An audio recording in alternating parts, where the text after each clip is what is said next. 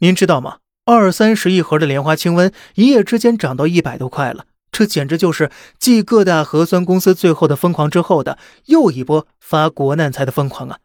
大家好，欢迎收听本期的小胖侃大山。想收听更多精彩内容，欢迎关注并订阅。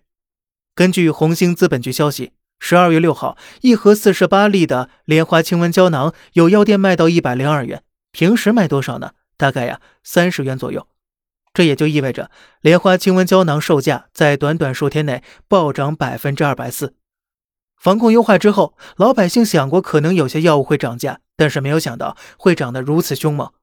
杭州市市场监管局发文提醒告诫，进一步规范市场价格行为，严厉打击囤积居奇、哄抬物价等违法行为，维护消费者合法权益和良好的价格秩序。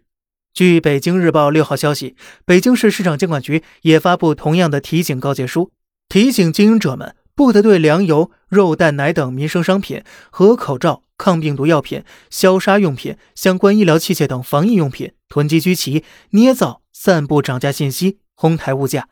专家表示，我国治疗呼吸道感染的药物有充足储备，家里可以适当储备一些，但是没必要去抢购囤积。如果买的多了，以后用不到。也会造成浪费的，毕竟是药品，并非糖果嘛，不能随便乱吃的。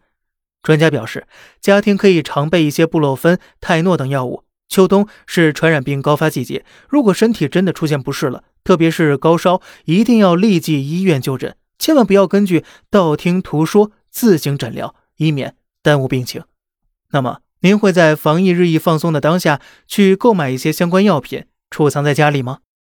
好了。